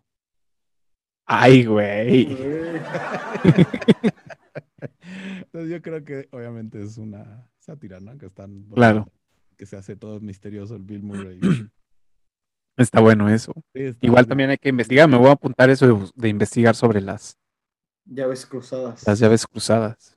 Seguramente hubo algo muy similar y no se llamaba así, y pues digo, sabemos que hubieron varias cosas en, en- en época de guerra.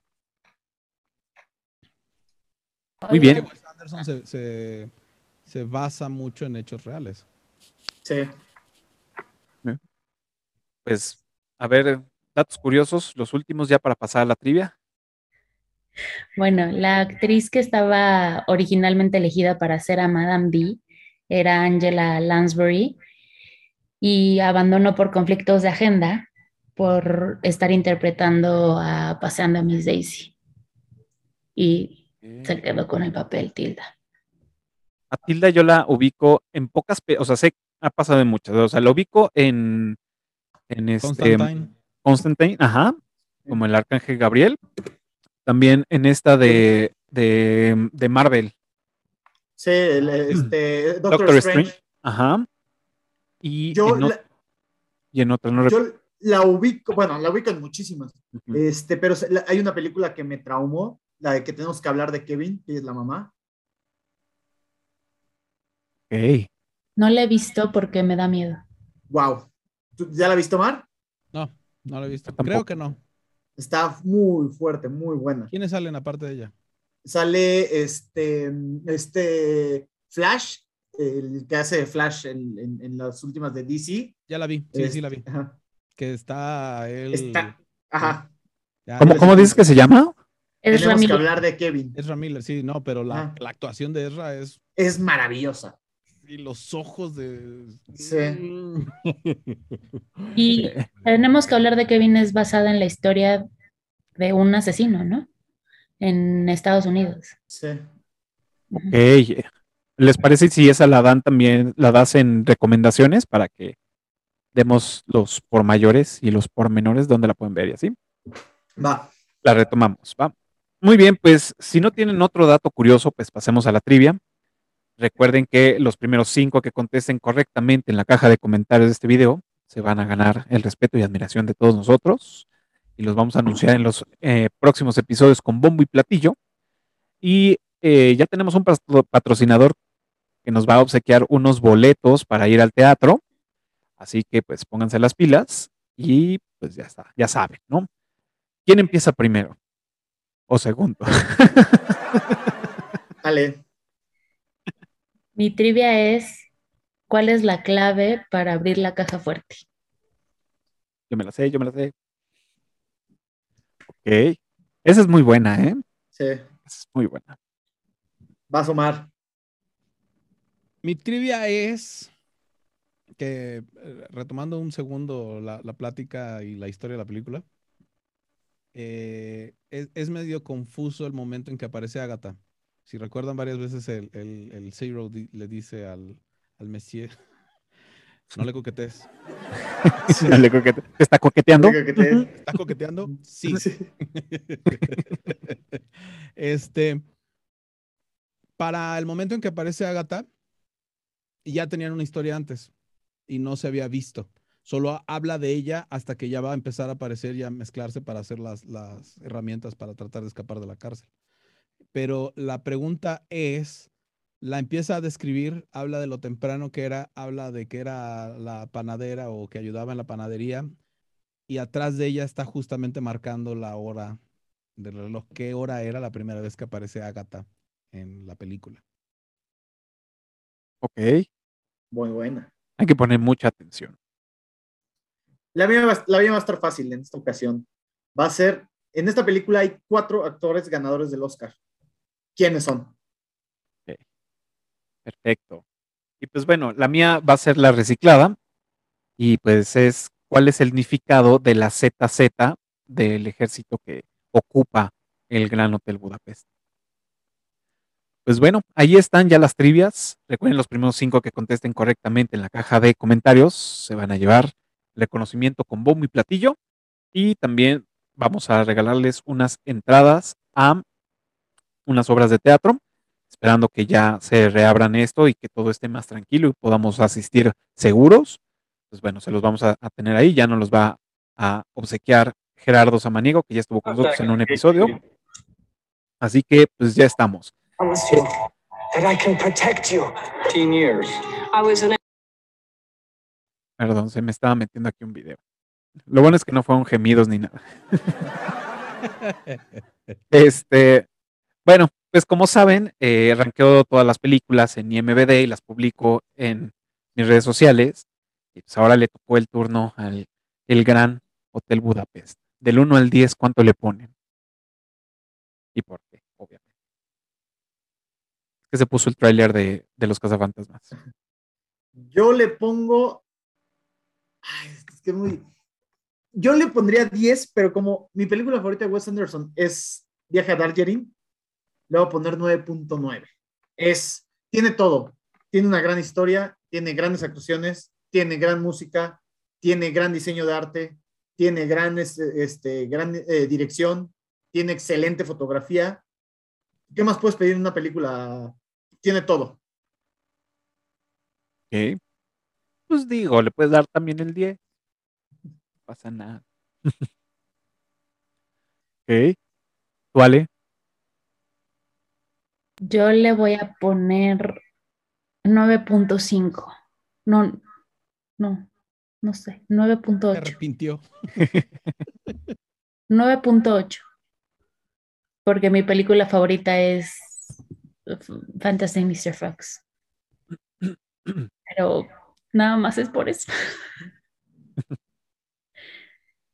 Ok. ¿Tú, Omar? Yo creo que va a estar difícil que al venir acá en alguna de las que estemos platicando sea otra cosa que 10, señor. Porque eh, eh, hablamos de películas fantásticas, fantásticas, eh, obsesivamente bien hechas, con cariño, ¿no?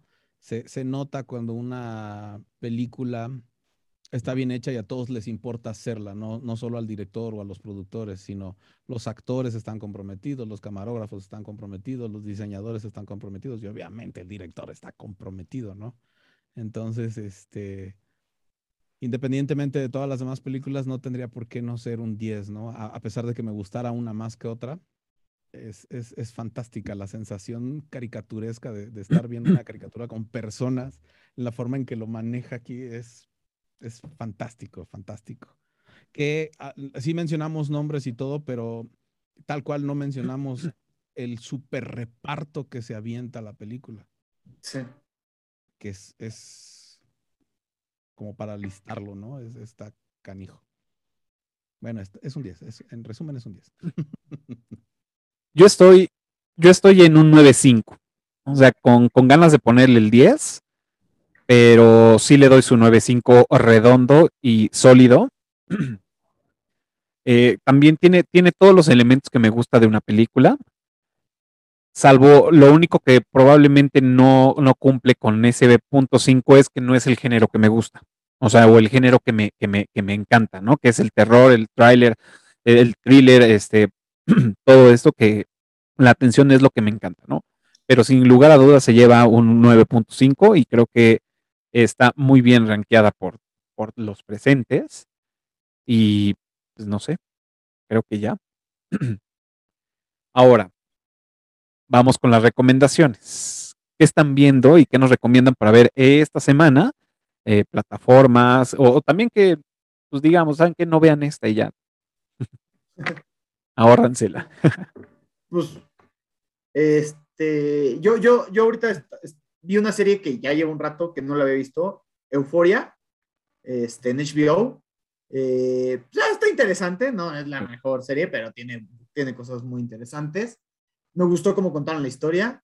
Vi también otra que también está muy dominguera, pues la que me un domingo, en HBO Max, la de Flight Attendant, que sale esta Kelly Coco.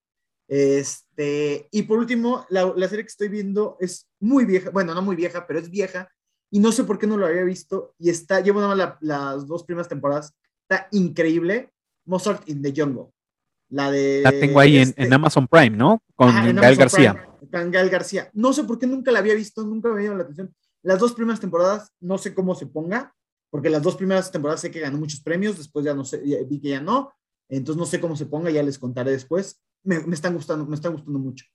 Ok, ahí la tengo y me ha dado como, ah, ¿la veo no la veo? No, mejor veo esta. Ok, pero va, la- me, la- me la voy a echar. Acertaste mucho con Mr. Robot, entonces te voy a Ah, ¿qué hacer tal? buena, ¿eh? Me falta la última temporada que no está en, en No, está, está en. Cuevana. Ya sé que no debería decir eso, pero... pero es que no está en ningún otro lugar, no la puedes rentar. Seguro, no, no hay no la puedes este, ver en, en ningún lado más que ahí. Ok. Chale, estos güeyes nos orillan a, No a buscar alternativas. No, en, en Amazon nada más está hasta la cuarta temporada. De hecho, viene, temporada. viene el pedazo de la quinta, pero te metes y dice no está disponible. Sí, yo Lo me quedé así de, pasa- "Eh, ¿qué pedo?". Lo mismo pasa con Homeland. Homeland, la última temporada, también es- ves tanto las temporadas, te metes a la última y dicen no está disponible. Chale. Bueno, pero busquemos alternativas entonces para terminar de verla. Muy bien, pues bueno, ahí están tus recomendaciones, pero nos ibas a platicar de otra. Ah, caray, ya sí, ¿cuál era? ¿De qué era? Este. La del niño. La de- ah, sí. Este, estábamos hablando de, de- de la actriz que hace Madame D. Y ahí está una película que es maravillosa la actuación de ella, este, porque pasa por muchas, muchos momentos donde requiere una buena actuación que se llama Tenemos que hablar de Kevin. Es una película muy, muy fuerte. Está muy bien dirigida. La actuación de Ezra Miller, el que le hace de Flash, es espectacular. Eh, se la recomiendo mucho, pero con precauciones, porque sí está muy, muy fuerte. Ok, ¿y esta dónde la podemos ver? Está en Amazon Prime. Ok, va. Te los confirmo en un segundo, pero, pero, Ah. está- pero sí está en plataforma. Ok, para buscarla y agregarla a la lista. Ya, ya me la estabas vendiendo. Está en Amazon Prime, perdón. En Amazon en Prime Video. Venga. Este, estaba viendo el, el nombre de un actor. No sé, este, Himesh Patel, ¿lo, ¿le suena? ¿No? Himesh Patel. Hizo un personaje que se llama Jack Malik. Ah, Jack sí, Malik. Ok, ¿Sí le suena? sí.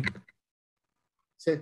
Sí, el de el de, de Big Bang Theory. Quis- No, el de Ah, quisiera no, ser de- millonario. El de Yesterday, Yesterday. El Yesterday, exactamente. Sí. Para relajar el tono de lo de Kevin. y hablando de que la, la película de Anderson te hace sentir como que es una caricatura, voy a hablar de caricaturas raras, eh, animaciones más bien. Y una vez, no sé si han oído Harmon Quest, Harmon Quest. ¿no? Sí saben quién es Dan Harmon. El que, El ac- el- el que inventó Community y Ricky Morty. Ah, sí. Ok, Ok, tiene otra serie que se llama Harmon Quest, que es, hay, hay un juego que se llama juego de rol, que es el que están jugando los chavitos de Stranger Things al inicio de la serie. Y esto se trata de que Harmon, Dan Harmon, está jugando ese juego con sus amigos y con sus amigos actores. Entonces siempre tiene actores famosos invitados y después hacen la sesión super geek el asunto juegan así con los dados y los monitos y las reglas y los dragones y las espadas y luego lo animan todo y eso es el capítulo. Ah, wow. Está muy divertido, es una propuesta bastante interesante. Se detuvo hasta donde sé en la cuarta temporada, o sea, la cuarta temporada no se ha llevado a cabo, o no sé si ya se llevó a cabo, pero se detuvo por lo de la pandemia, pero ya iba tres temporadas y yo sí me pasé genial, me, me divertí muchísimo con, con este asunto, ¿no? Que me da, obviamente sin el- la parte del drama, se me antoja como la de Midnight Gospel, que me parece que hablamos de ella la vez pasada. No hablamos de Midnight Gospel. Ah, sí, sí hablamos, que Ale no quería saber el spoiler que les dije. Tiene un No, spoiler claro. que, que necesitan saberlo para entender la serie y poderla Claro. ver, porque si no van Sí, a ya. ver, así ¿esto qué? Bueno. Entonces, por, por la misma idea de la parte animada, ¿no? Bueno. Una película viejísima, animada, muy rara, que es de George Lucas. Se llama Twice Upon a Time. En vez de Twice Once Upon Upon a Time. Twice. Upon a Time. En ese momento fue un experimento de animación que era cutout con, con luminiscencia. La animación es rarísima, es súper difícil de buscarla. Creo que hay versiones en YouTube que la gente ha compilado y pegado para hacer la película, este, porque es rarísima y este es trata de, de que están peleando el reino de los sueños y las pesadillas y empieza a ganar las pesadillas y entonces en el, en el reino de los sueños necesitan un héroe, pero como no hay un héroe, agarran un burócrata y un mimo que tenían ahí a, a buscar cómo desatar el, el tiempo, porque lo que hizo el de las pesadillas fue frenar el tiempo para que todos tuvieran pesadillas siempre. Entonces, Ok. bastante fantasiosa, bastante locochona y este, un- un- un- una chulada clásica y difícil de conseguir también. El VH Ok. cuesta 69 dólares en eBay, por si les interesa. El VHS. Sí, Entonces, primero consíguete la reproductora. sí, ya sé. Si no Eh, tengo ni reproductor de DVD, Ajá. lo veo en mi PlayStation, entonces. Y bueno, esa era la, la película. Y la serie que estoy viendo ahorita, que la estaba viendo antes de que nos viéramos, es eh, Avenue 5. No sé si han oído de ella. Sí. Sí, No. es ¿Qué un tal? humor súper negro. Está divertido, es muy, eh, muy elevado el, el humor. Sale precisamente el actor de Yesterday como un, un comediante fracasado, pero el actor principal es Hugh Laurie, el Doctor House, y sale como si fuera el capitán del barco. y ya no les cuento más porque se van perdiendo las, porque se vuelven spoilers. Ah, es la de HBO, ya sé cuál es. Sí, está en HBO. Ah, Ajá, creí que estaba sí, en sí, sí. Amazon. Ok. Sí, está Va, en va, va. HBO y sí, bueno, ah, yo sí me estoy divirtiendo muchísimo viéndola. Ok. También la voy a apuntar, a ver. Perfecto. Yo acabo de terminar Zero Zero Zero, se las recomiendo. Eh, vi una especial dónde? en Amazon Prime. Vi el especial de Bob Burnham de Inside en Netflix. Es él en una habitación en la pandemia y cómo lo está viviendo y es musical, comedia, dark, es una cosa muy interesante, la verdad es que está muy, muy interesante. Em, estoy empezando a ver también en Netflix una un especial de comedia de, que se llama Middle Ditch and Schwartz. Son dos comediantes que hacen improv. Le van preguntando al, al público diferentes preguntas en diferentes episodios y con esa información que le da el, el público hacen un improv de comedia. Esos salen en Harmon, en Harmon Quest. Ah, Ajá, porque todo es improvisado, entonces. mira.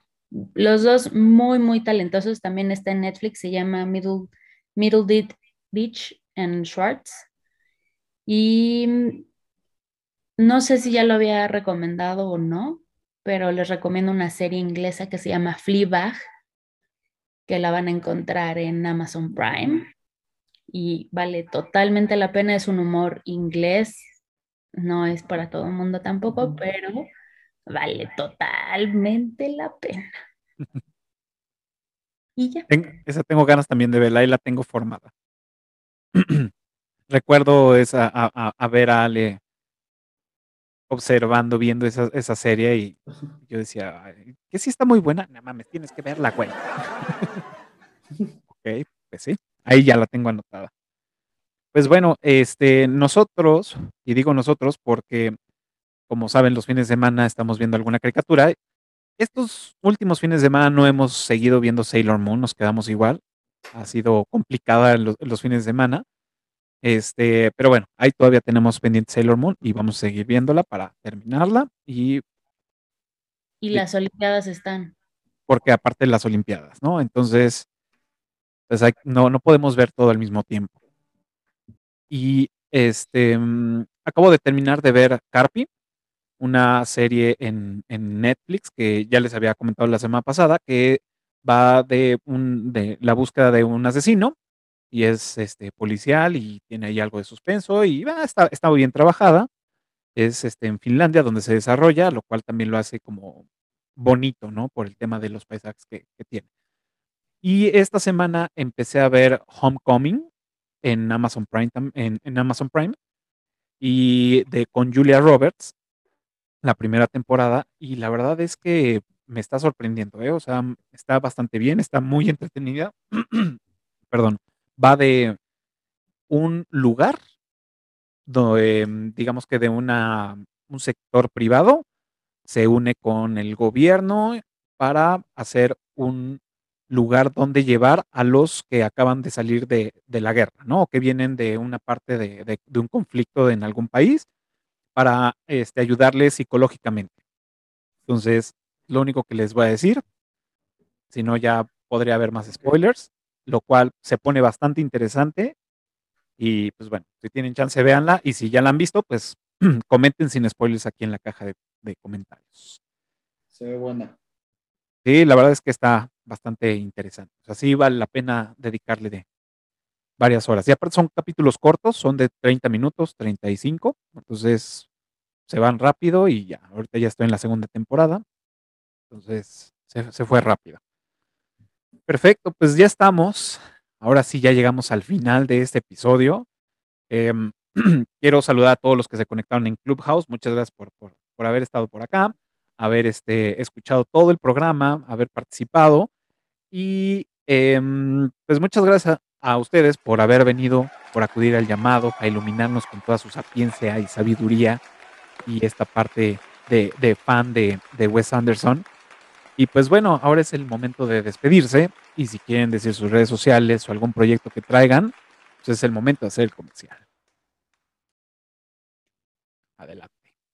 Pues muchas gracias por la invitación. Este, me encanta ser un erudito del cine eh, y más hablar de Wes Anderson.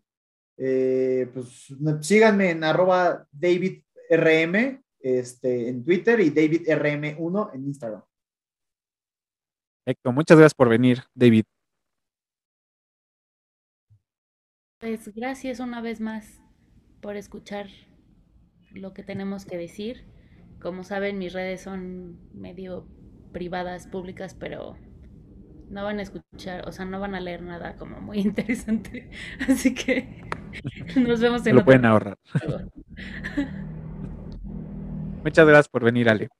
Y cada vez tengo menos redes sociales, entonces ya como para qué. Sí. Lo sé. Confirmo, diría Melissa. Adelante, Mar. Estás esperando que te dijera tu nombre, ¿verdad, güey? Te iba a decir Oscar nada más por, por, por aquella bonita tradición. Estaba esperando, ajá, exactamente, por tradición. Este, igual, yo me divierto bastante cuando nos juntamos por acá. Eh, aparte que es muy buen ejercicio el ponerse a analizar la, la película, sobre todo porque son películas que me encantan. Cada que nos juntamos son películas fantásticas. Entonces, este, como ejercicio está buenísimo el, el- analizarla, platicarla, venir a decir que vemos, que vimos, que no vimos, que nos falló. Y este, de redes sociales me encuentran en Instagram, YouTube, Facebook como Mar López Rincón, TikTok, en todo. Eh, generalmente lo que subo son una que otra explicación de inteligencia artificial y música o algún cover. Si les llegara a interesar algo que tenga que ver con inteligencia artificial y arte, ahí lo encuentran. Perfecto. Sí, dense una vuelta por su canal. Tiene, tiene cosas padres. La neta es que sí. Ya, ya me eché algunos. Pues muchas gracias. Eh, recuerden que nos pueden seguir en todas las redes sociales como Eructitos del Cine y también pueden escuchar este episodio y cualquiera en su plataforma favorito de podcast, iTunes, Spotify.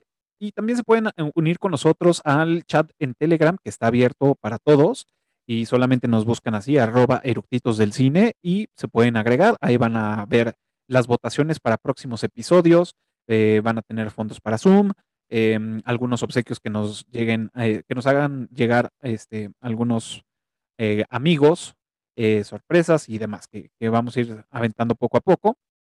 Y eh, pues donde inició todo esto, aquí en YouTube.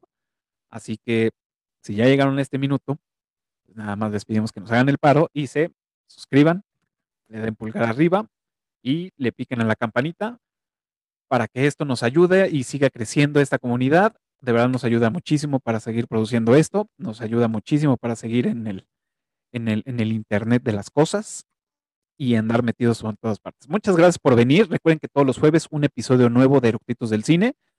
La próxima semana vamos a hablar de la película de Nosferatu de 1922, así que váyanla viendo para que estén acorde con nosotros y, se- y si quieren escuchar antes que todos, se pueden meter a Clubhouse, ahí me, me buscan como Cafa Camacho, me siguen y abro estas salas para poder platicar de la película que vamos a grabar, que ahorita está- ustedes están viendo, o también pueden tener interacción con nosotros. ¿Ibas a decir algo más? Ah, pensé que ya no ibas a estar. Es que siempre, se- ahor- ahorita que dijiste Spotify, siempre se me olvida decir que ahí está la, la música hecha por la inteligencia artificial, que lo pueden encontrar como Corner Wolf, Corner con K. Este, si quieren escuchar la- los álbumes hechos por la computadora, ahí están. Ya. Ey, ya. eso es No, bueno. Fue bastante anticlimático la despedida. no te preocupes, la voy a buscar. Porque sí, sí, sí me late escuchar esas cosas como extrañas a veces, bueno, cosas que no conozco, o autores o demás. Pues muchas gracias, recuerden, todos los jueves a las 12 del día, un nuevo episodio de Eructitos del Cine, 12 del día, nuevo episodio. Muchas gracias por estar con nosotros, Ale, David, Oscar, Omar, su nombre correcto. Muchas gracias por venir y nos vemos el próximo jueves, cuídense.